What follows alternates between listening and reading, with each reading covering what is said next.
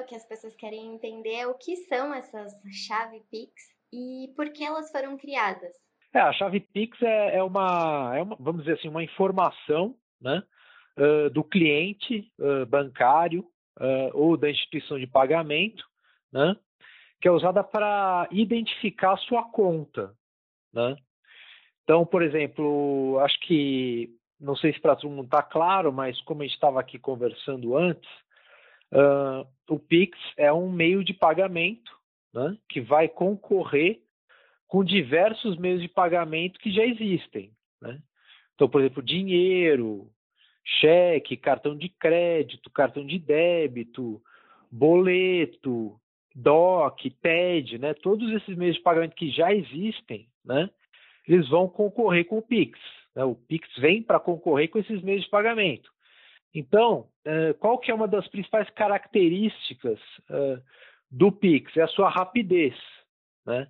Então, por exemplo, o, o cliente que vai fazer um, o cliente da instituição financeira ou da instituição de pagamento que vai fazer um Pix, né?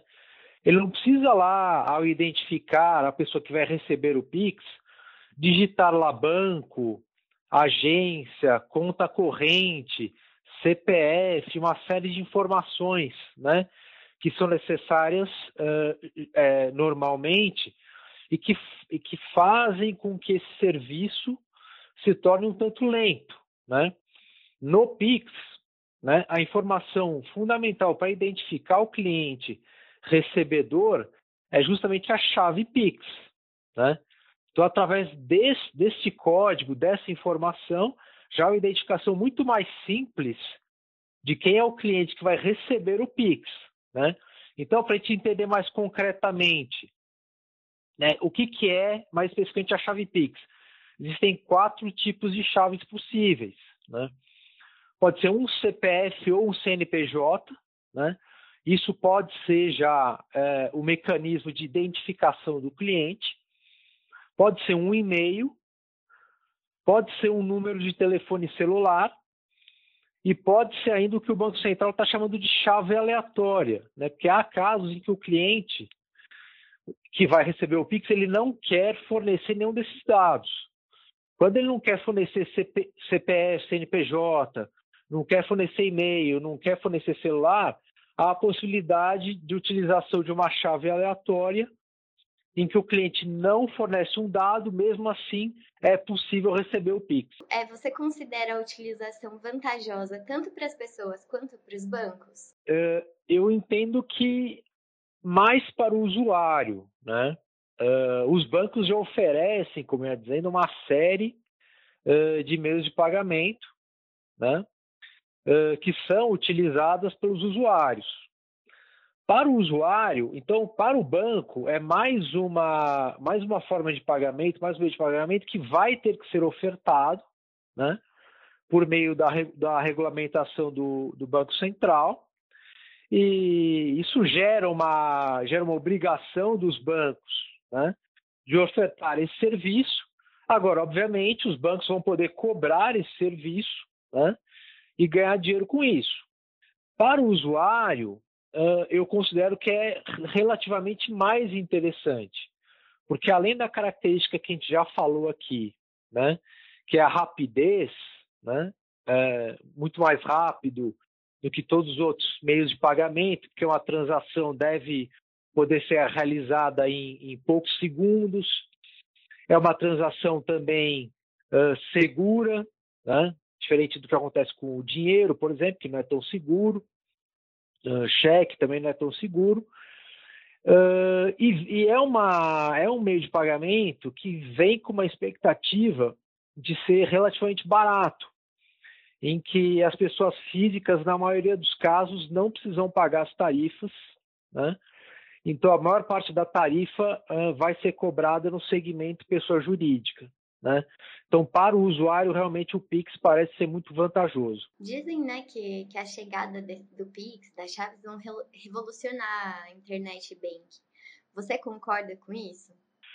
É esperado né, que a grande maioria das transações seja feita por celular, né? Uh, pelos smartphones e usando a internet.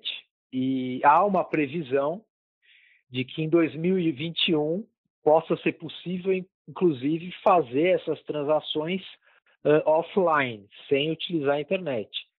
Mas isso ainda. Isso é num horizonte de. Não vamos dizer de médio prazo, mas isso é para o ano que vem. Uh, no Internet Banking, essa ferramenta que a gente conhece como Internet Banking, uh, há uma expectativa que seja menos usada, né? por ela ser uma ferramenta um pouco mais lenta do que hoje em dia já é usado nos smartphones. Né? Então, eu não vejo em relação ao Internet Banking uh, uma grande mudança, né? que já é uma ferramenta bastante consolidada. Uh, no segmento online como um todo, aí se você está falando né, de prestadores de serviço online, aí sim a gente pode ter uma revolução, né? Porque basicamente a gente pode falar que no Pix a gente tem dois tipos de instituições que vão prestar o serviço, né? Falando aí dos, dos bancos, né, das instituições financeiras e das instituições de pagamento. A gente tem uh, instituições financeiras e de pagamento que deverão ofertar obrigatoriamente o Pix. Né? Essas são as instituições que possuem hoje em dia né, mais de 500 mil contas ativas né, em seu portfólio. Então, essas são 35 hoje em dia no Brasil. Né?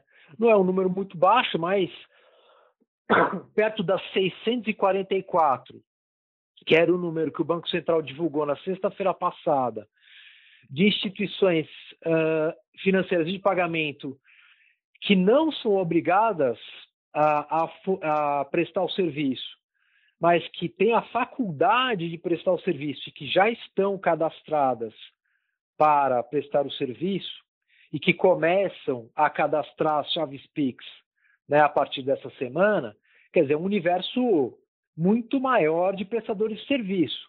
E aí, o que, acontece? Os bancos, né, principalmente os grandes, vão, é, no PIX, pelo menos, enfrentar uma concorrência muito grande de bancos menores e de fintechs, por exemplo. Então, nesse sentido, a gente tem uma possibilidade de uma, não sei se uma revolução, mas de um incremento de concorrência no setor, uh, via né, uh, tecnologia que pode ser muito interessante para o consumidor. Quais são os possíveis impactos esperados para o mercado com essa atualização?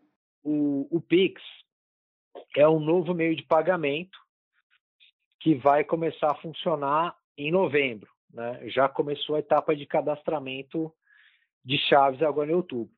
O principal, o principal objetivo do, do Banco Central ao lançar o PIX é uh, criar concorrência, né, aumentar a concorrência no, no, mercado de meios de pagamento. Então, uh, o impacto é o aumento de concorrência. Né? Como a gente também já falou anteriormente, a gente tem diversos meios de pagamento aí disponíveis para o consumidor, uh, pessoas físicas e pessoas jurídicas. Né? Dinheiro, cheque, cartão de débito, cartão de crédito, boleto, uh, DOC, TED, né, por exemplo.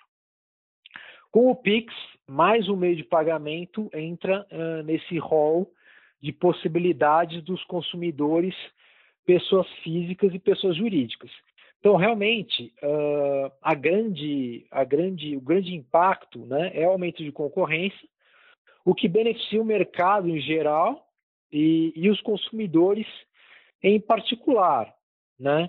O Banco Central ele está fazendo um trabalho muito importante no sentido de aumentar a concorrência em meios de pagamento. Não só a gestão atual, como a, como a anterior. Né?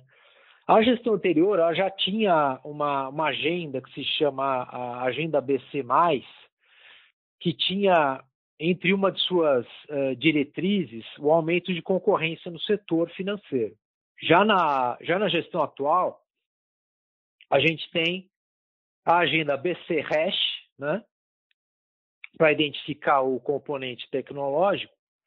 E nessa agenda BC Hash, a gente também tem o componente concorrência como sendo muito importante, uh, conforme identificado pelo Banco Central.